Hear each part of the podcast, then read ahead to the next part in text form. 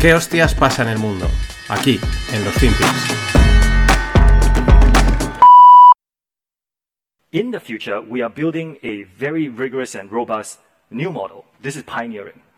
And we have internally named this Project Texas. And the way this is going to be done is that we're going to move the data that we store in Virginia and in Singapore into Oracle's uh, cloud infrastructure. That's our partner.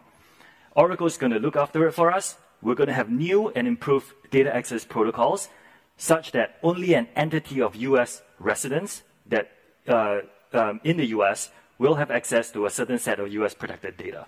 So that's the setup that we're going to have. It's unprecedented. No company has attempted this. It's extremely expensive and difficult to build, but that's the project that we're undertaking. Hola, no financieros. Vamos con otro eh, FinPix, perdón, que me estaba, iba a decir otro Stonks Volan Primas. No sé en qué estaba pensando. ¿Será otro podcast? Quizás. Bueno, este que oís era eh, Shou Chu, o Shou Tsi, o bueno, el CEO de TikTok, en pocas palabras.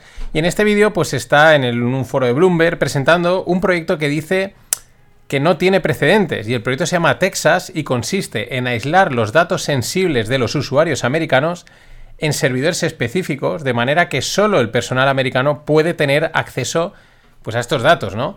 El encargado de tal custodia y de, de, la gestión de los datos, pues es su partner Oracle, ¿no? De la firma de Larry Ellison. Bueno, está muy bien esta decisión, sobre todo porque nos confirma la importancia y la sensibilidad de los datos que manejan estas redes sociales. Eh, quizás eh, también, viendo cómo están las relaciones China-Estados Unidos, pues oye, mejor tener buenos gestos, ¿no? No nos vayan a meter los americanos otro ban igual que le han puesto a los semiconductores.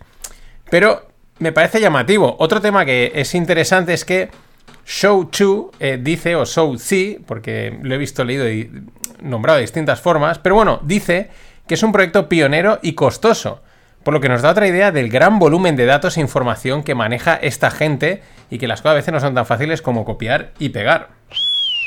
Pero seguimos con TikTok, porque es que van a saco. Ayer daba con un tweet que ya han borrado por derechos de autor, ¿no? Pero era la captura de la pantalla del móvil eh, de la aplicación TikTok que estaba emitiendo el mundial en directo y con la posibilidad de elegir las cámaras y los comentaristas. Bueno, esto no es tal novedad, esto ya pues hay algunas plataformas que creo que lo permiten, pero me llamó la atención, ¿no? TikTok también metiéndose a retransmitir el mundial y luego pues que el fútbol tira muchísimo. Pero es que hay más de TikTok. Porque han lanzado TikTok Now, que es una copia de Be Real.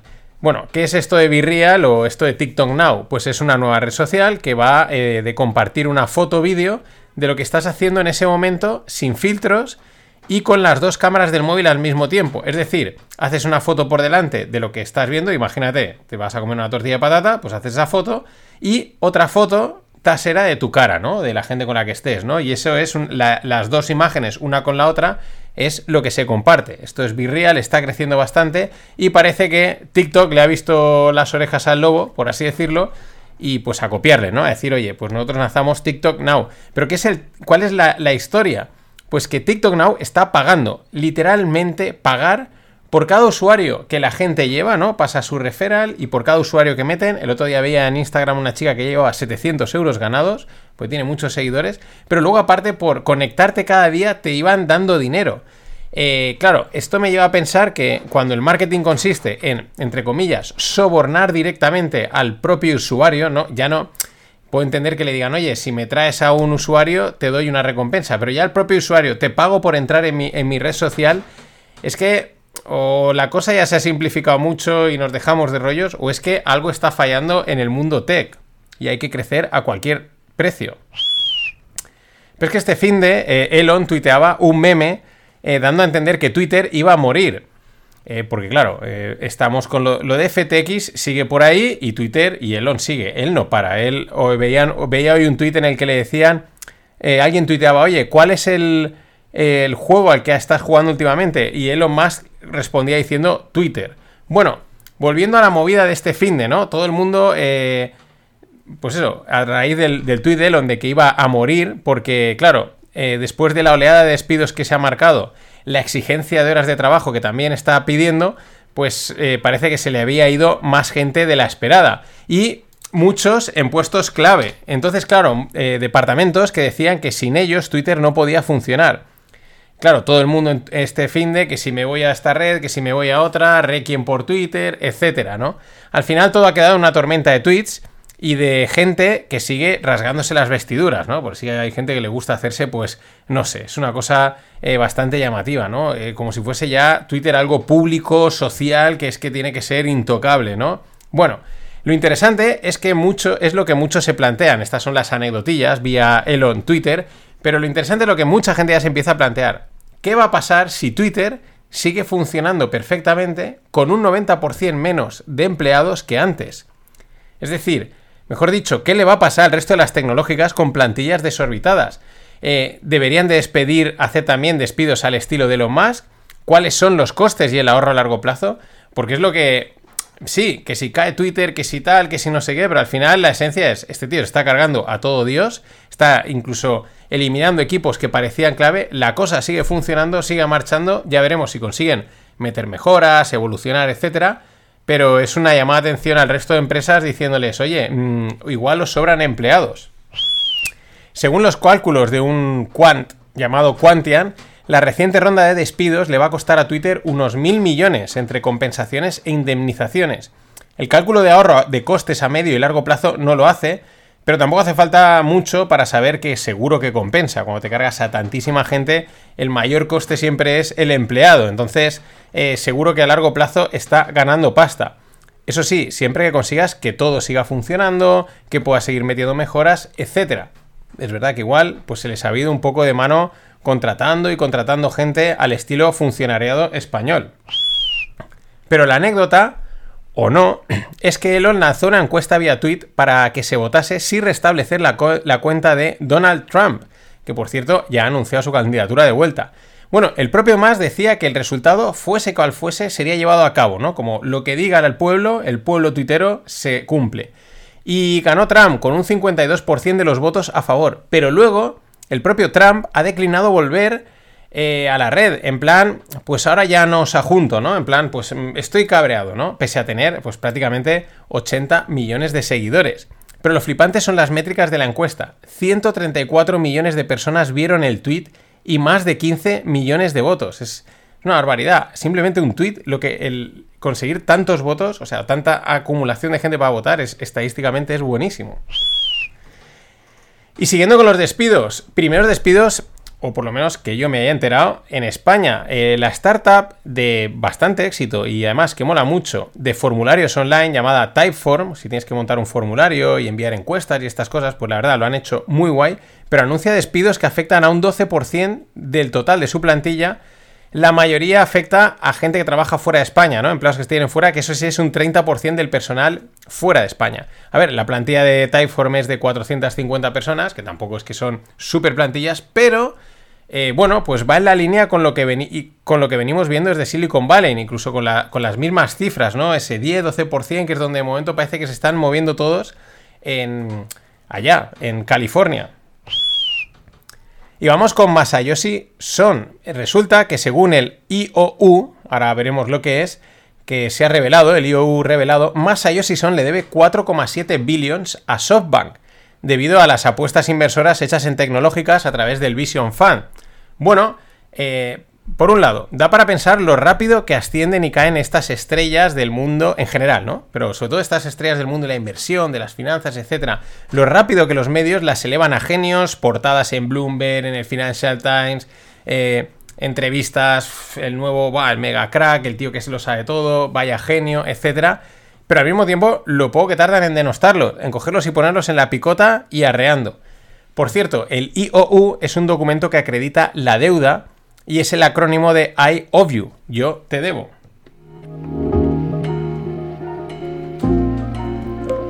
Y recordaros, con el código no financieros 5 tenéis un 5% de descuento en la suscripción de Scorchify. Te envían tres vinos, tres botellas distintas, nuevas, cada mes.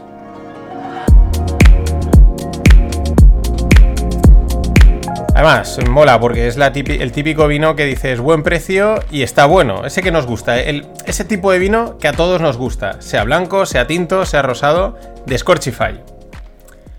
Y bueno, me pasaba Greg un hilo de Macro Alf, que es una cuenta de Twitter dedicada a macro, y me parece interesante pues traerlo aquí, traducirlo, resumirlo y comentarlo.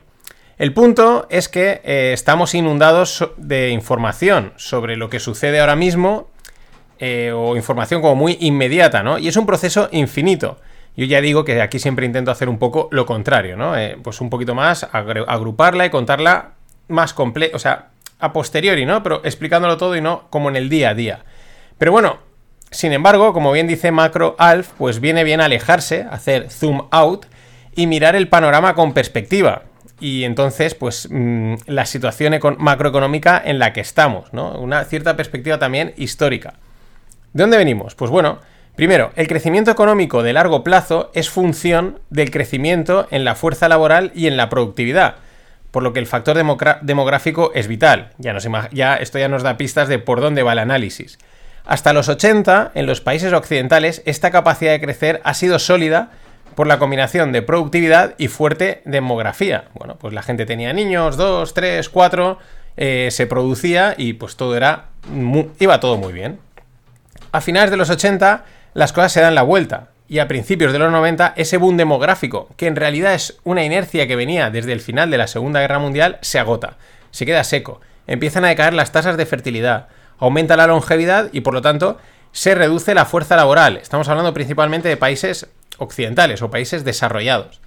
Podríamos pensar que un incremento de la productividad podría compensar esta caída en la fuerza laboral en Occidente, ¿no? Porque hemos dicho que tenemos eh, gente que trabaja, ¿no? Demografía y la productividad, ¿no? ¿Cuánto producen?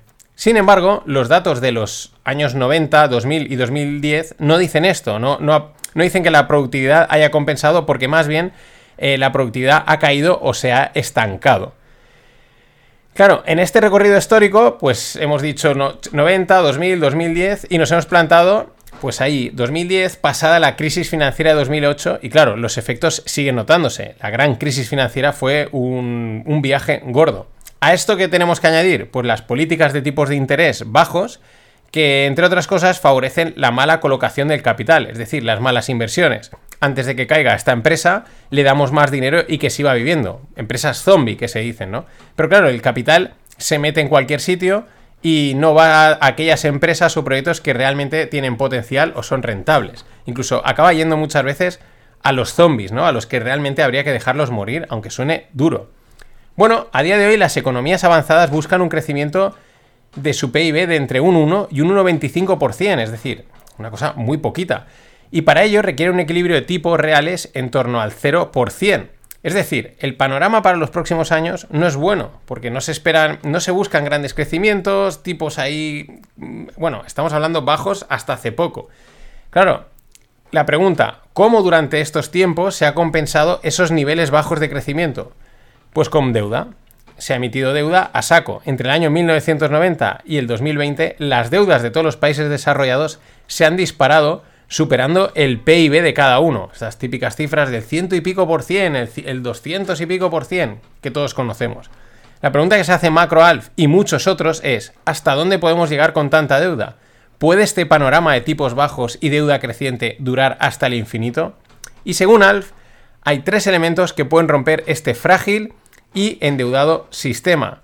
Y los tres se están dando. El primero, excesivos niveles de deuda privada. Lógicamente, se están disparando. Y al final, la deuda privada, las empresas tienen que seguir adelante. Se corta la liquidez por aquí, falla un poquito el comercio, pues oye, necesito pasta para seguir funcionando. Dos, tipos reales altos, pues poco que decir aquí. Y tres, recesión y periodos de, desapalancamiento. Aquí es donde podríamos estar un poco en el debate. Estamos en recesión, sí, no, está empezando, va a venir, etcétera, ¿no? Eh, porque ese es el, en la situación en la que estamos, lo que se comenta, ¿no? Se nos lleva avisando la recesión mucho tiempo, pero tampoco parece que lleve. Mi visión, mi, como lo veo, es que no sabemos cómo va a ser, pero sabemos que no va a ser. Es decir, me refiero a que, salvo milagro, giro de acontecimientos o magia monetaria, que esa siempre la tienen ahí, el panorama económico es como mínimo de estancamiento. Quizás no veamos una crisis rápida y fuerte, un catacroc de estos de, ¡buah! Ha volado esto y ahora la que viene. Sino algo quizás como lo que estamos viendo, algo lento y profundo, que uy, pues parece que no pasa nada, pues parece que las cosas funcionan, uy, pero de repente este sitio ha cerrado. Esos datos, esa de cal y arena que siempre voy mencionando. Parece que no pasa nada, pero está, pero pasa, o está pasando, lentamente. Y la verdad, no sé qué es peor, si la magia monetaria o la realidad económica, porque al final todo tiene un precio. Nada más, hasta mañana. Yo digo una cosa, como le decía, que muchos dicen, yo tengo un chico que estudia, dice, economía. Y economía no hace falta estudiar. Eso es bien cierto, no hace falta estudiar. ¿Cómo que no? No hace falta. El hombre que gane cinco duros, que se gaste uno. Y ya está la economía.